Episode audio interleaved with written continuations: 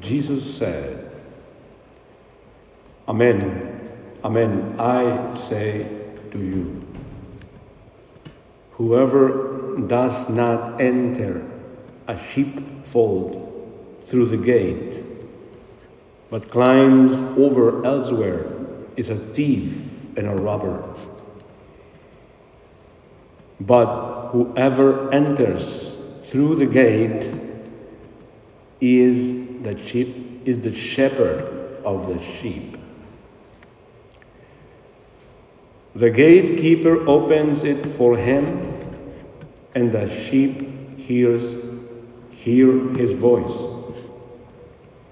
As the shepherd calls his own sheep by name and leads them out.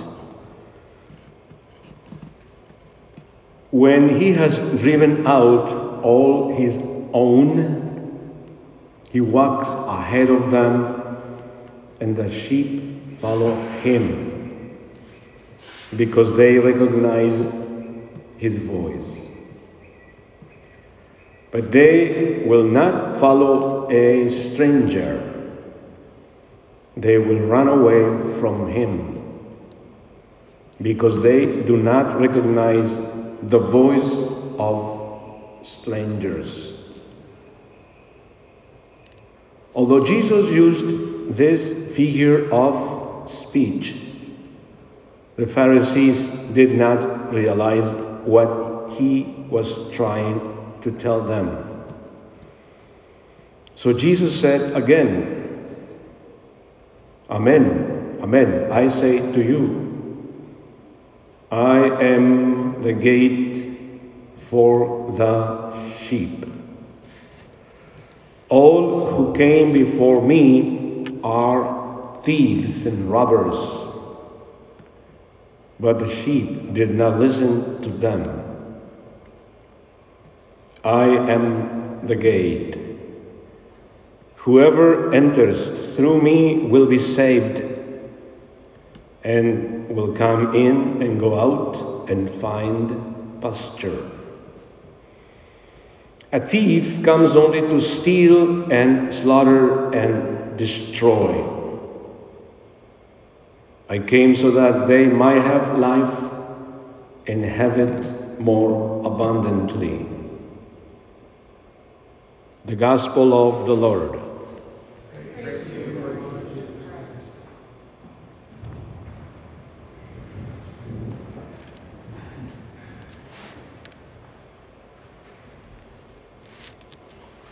During this time, we keep the Easter candle lit until Pentecost.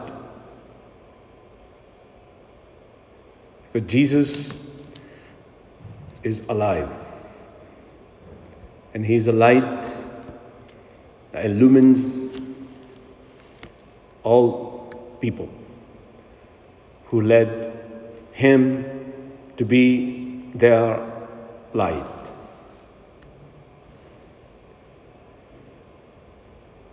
The first reading is a proclamation of kerygma. Peter is declaring that man that you crucified, that you killed, that died, rose from the dead, and God the Father made him the Lord of all. He is alive. He is seated at the right hand of the Father. And they listen to Peter attentively, right? And Peter's proclamation of the gospel touches the hearts of the people. And they asked, What should we do? And the answer Peter gives them is repent, be baptized.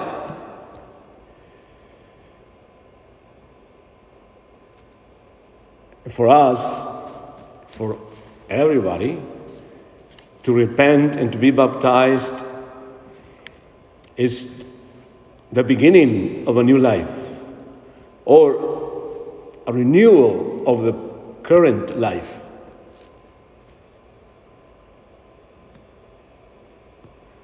And then Peter's, Peter tells them, so that you will receive the Holy Spirit. And the Holy Spirit will lead you to live as disciples of the Lord. So, baptism after repentance, baptism of, with the Holy Spirit leads to newness of life. It's like entering in a new new life, life in Christ.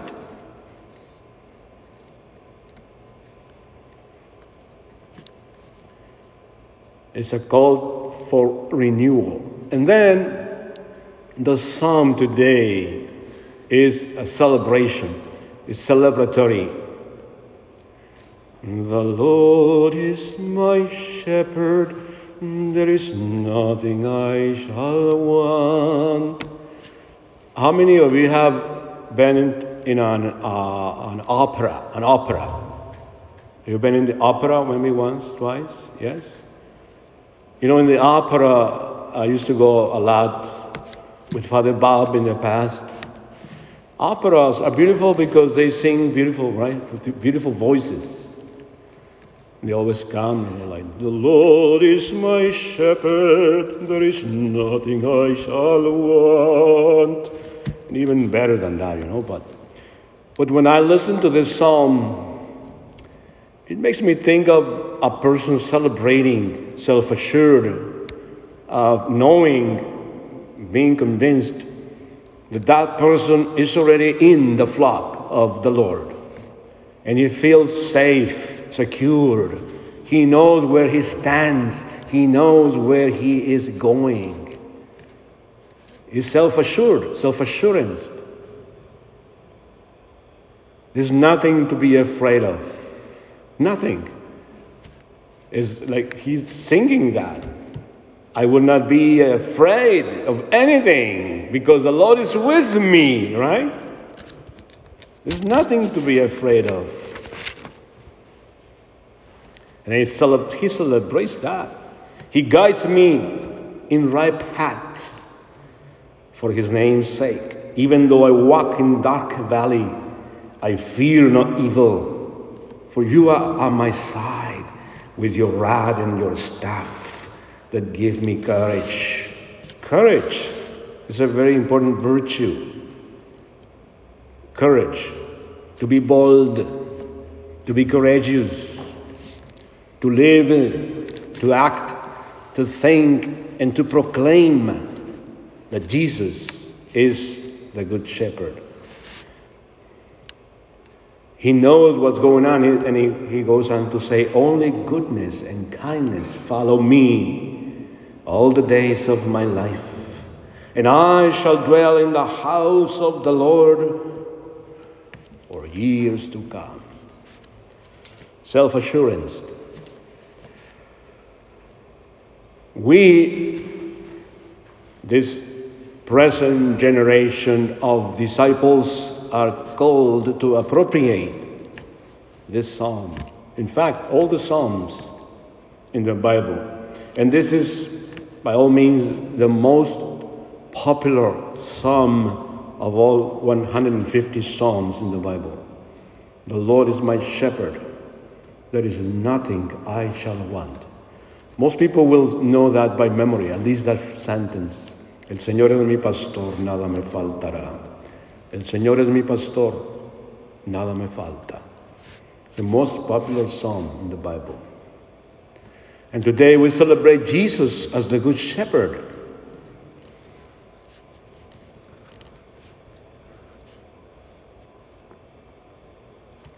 The second reading, when I listen to it, it shows me, it shows us that the consequences of living as a disciple of Jesus, the effects, the impact it has in our lives. It causes something. Once we embraced the gospel, Once we repent, are baptized, and live as disciples, there are consequences for us. There are results. There's an outcome. It's a beautiful description. Something happens in our lives once we embrace the gospel and embraced by the Good Shepherd, and we let ourselves be embraced by the Good Shepherd. Something happened in us. It's a tremendous impact in our lives.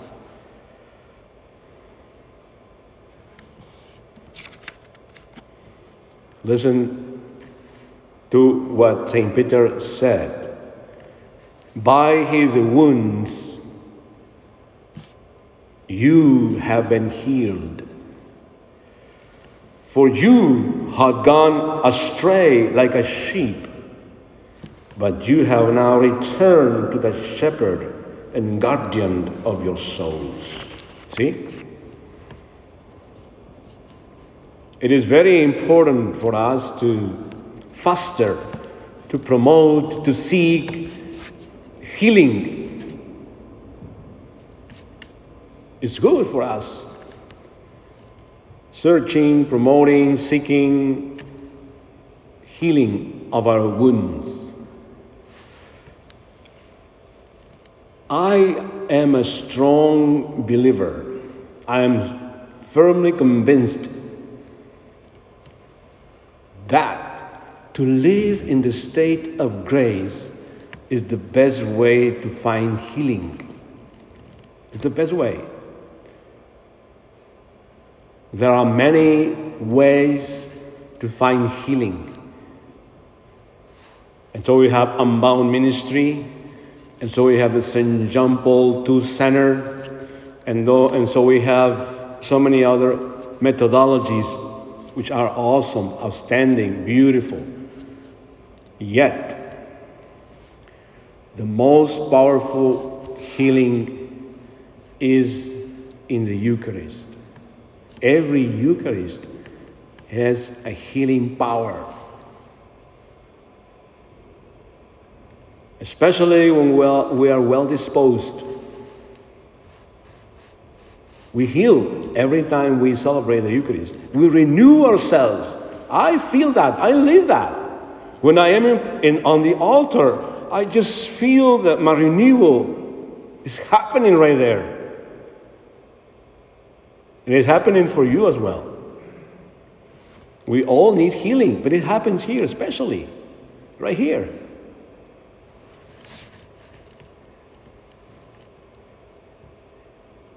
He himself bore our sins. It's a conviction, it's a knowledge in his body upon the cross, so that free from sin we might live for righteousness. Free from sin.